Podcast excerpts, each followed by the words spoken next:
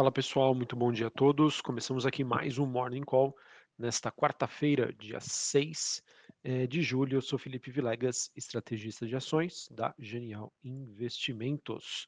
Eh, bom pessoal, a gente acaba tendo aí eh, um, um dia né, em que os mercados internacionais seguem sem uma direção clara e mostrando aí bastante sensibilidade à divulgação de indicadores econômicas, mercado que agora busca né, sinais, é, mais né, o acúmulo de sinais sobre uma desaceleração da atividade global.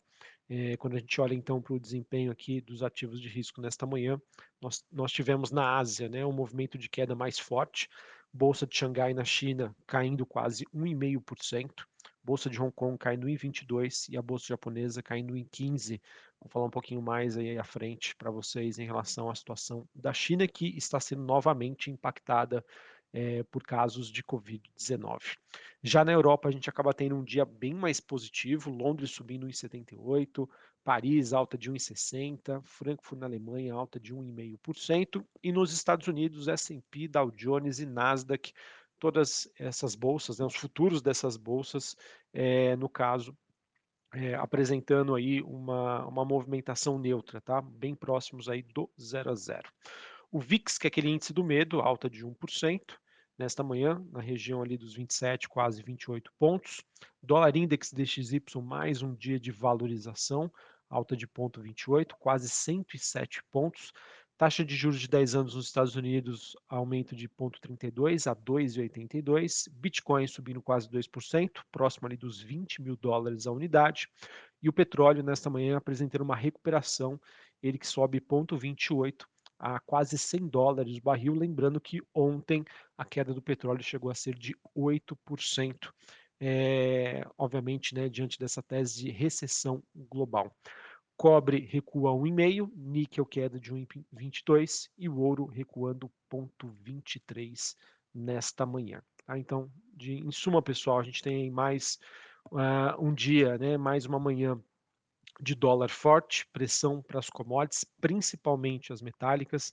E só para vocês entenderem, né, o, o, dólar ele segue se fortalecendo nesse cenário, atingindo o seu maior patamar desde o final de 2002, tá? No caso, quando a gente fala de dólar, pessoal, a gente está falando do DXY. O DXY é o dólar contra uma cesta de moedas, principalmente o euro, tá? Então, com essa desvalorização recente que a gente acompanha aí para as moedas europeias, diante desse quadro inflacionário barra recessão, o dólar vem ganhando destaque. Beleza? Bom, pessoal, sobre hoje, acredito que uh, os preços dos ativos devem responder à divulgação dos números de PMI, do índice de ISM de serviços nos Estados Unidos e também da divulgação da ata do FONC, Comitê de Política Monetária nos Estados Unidos, essa ata que será divulgada hoje às três horas da tarde, referente à reunião do FONC que aconteceu no mês de junho. E obviamente que essa ata aí pode esclarecer como o Banco Central norte-americano vê o caminho de curto prazo para as taxas de juros por lá, em meio a esse aumento da inflação e também aos sinais de desaceleração da economia. Só para vocês terem uma ideia, né, quando a gente olha ali para os membros do Fed, né, a mediana né, das expectativas desses membros vê uma taxa né, subindo para 3,4% no final do ano e 3,8% no próximo ano. Tá? Levando em consideração que a taxa atual fica entre 1,5% e 1,75%, ou seja, como se o Banco Central norte-americano ainda estivesse aí na metade do caminho até a, a taxa aí terminal uh, de juros nos Estados Unidos. E, pessoal, queria comentar um pouquinho com vocês sobre essa questão da recessão global, em que a cada dia que passa a gente acaba tendo mais e mais sinais desse processo de desaceleração e que a, a, eles estão se acumulando, né, digamos, de uma forma bastante acelerada. E uma recessão, na minha opinião, acabou já virando consenso no mercado. E agora a grande dúvida que fica é a seguinte: qual vai ser a extensão e a sua magnitude? Para vocês terem uma ideia, né, de acordo com as últimas previsões da Bloomberg Economics, que compila né, a opinião de alguns dos principais economistas globais, eles veem como a chance de uma recessão nos Estados Unidos estar próximas de 38%.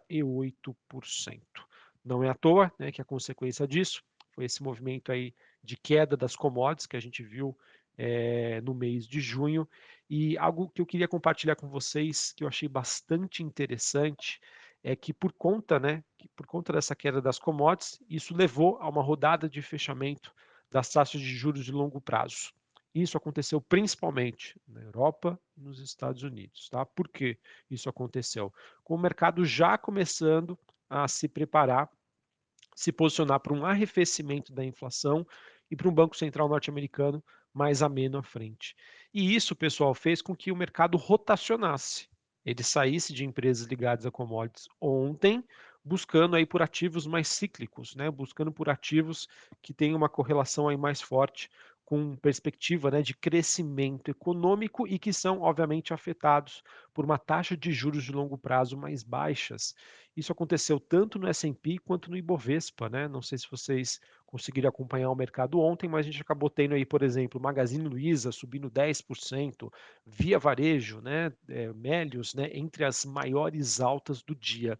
E isso aconteceu com essa precificação aí do mercado diante de taxas de juros de longo prazo mais baixas. E alguns podem se perguntar, mas Felipe, você acabou de falar que a gente está falando de recessão, né?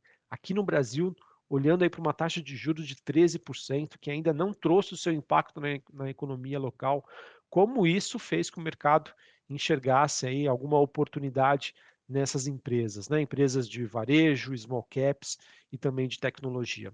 Bom, pessoal, o que acontece? Tá? A precificação desses setores ela acaba acontecendo com a combinação de duas é, de dois pilares, tá? De duas frentes. A primeira frente é expectativa de resultado, tá? Diante do cenário que nós temos. Então, é, nós analistas a gente projeta qual vai ser o lucro das empresas, né? Nos próximos trimestres.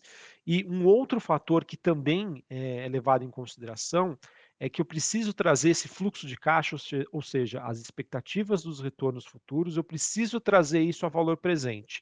E quando eu trago isso a valor presente, eu preciso colocar uma taxa de desconto. Ora, qual é a taxa que eu vou utilizar? É a Selic de curto prazo? Não, não é a Selic de curto prazo.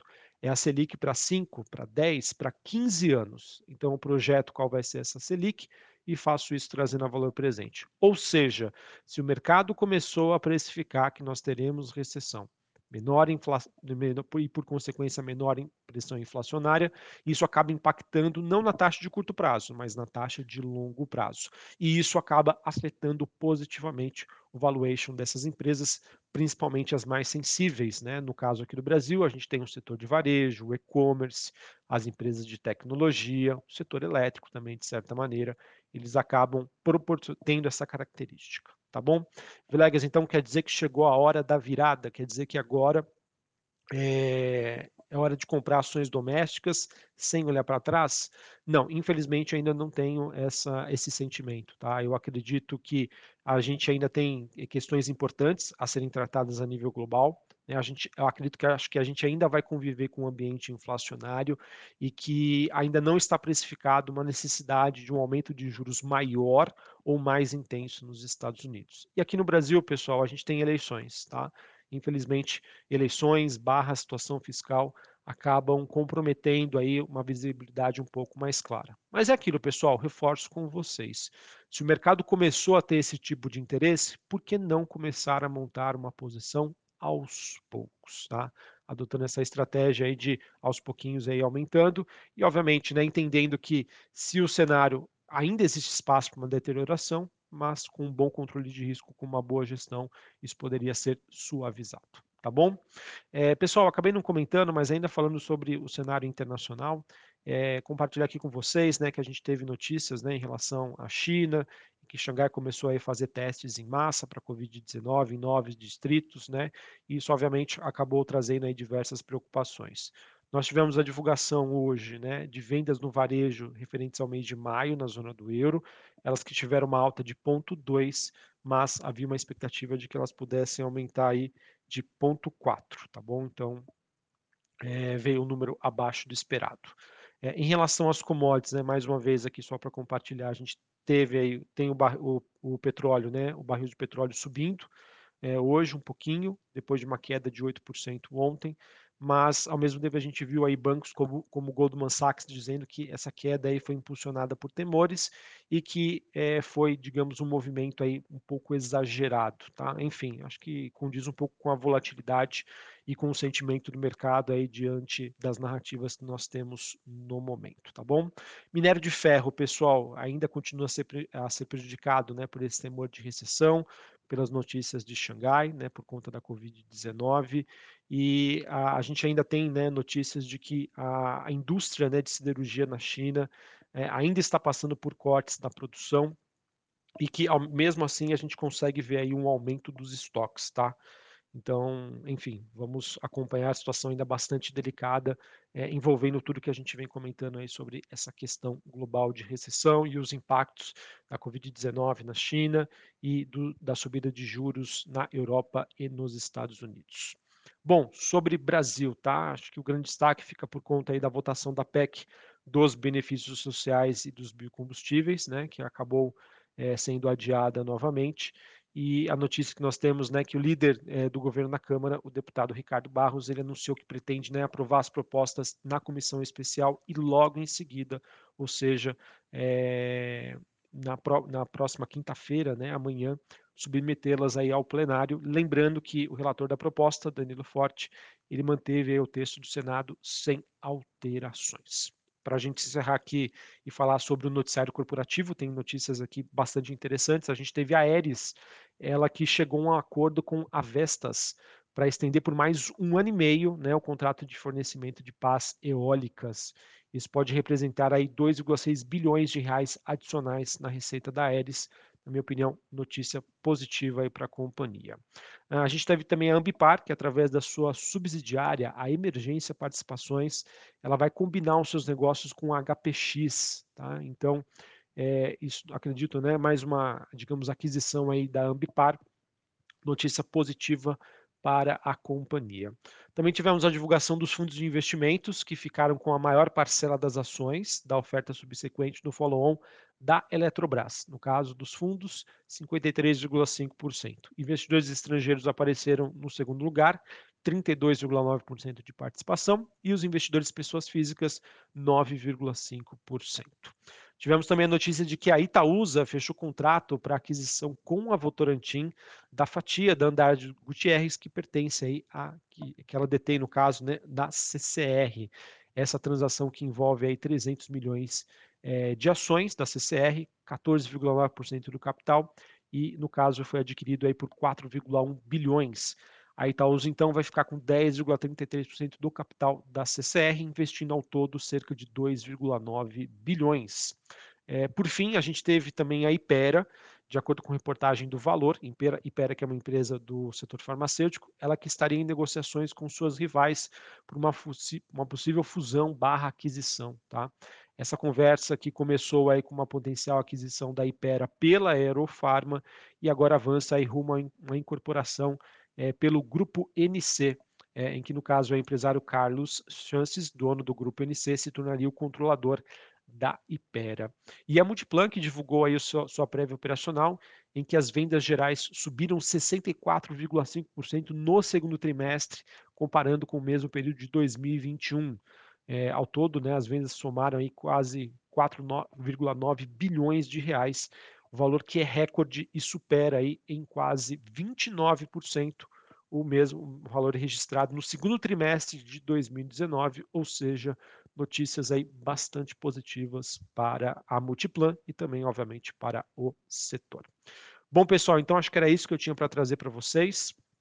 Vamos acompanhar aí como o mercado, eh, se desenvolve aí nos próximos dias. Hoje a gente tem a ata do FONC, que é super importante, eh, e o mercado vai começar então a a entender, né, o o processo, o andamento, a magnitude dessa questão da recessão que deve atingir as principais economias globais, como que a os bancos centrais vão se comportar em relação a juros e como isso vai impactar na precificação das ações. E mais uma vez, pessoal, vamos ficar e olhar aí com mais carinho para as ações ligadas à economia doméstica. Ontem eu enxerguei, hum, digamos, uma reação positiva. Um abraço e até mais. Valeu.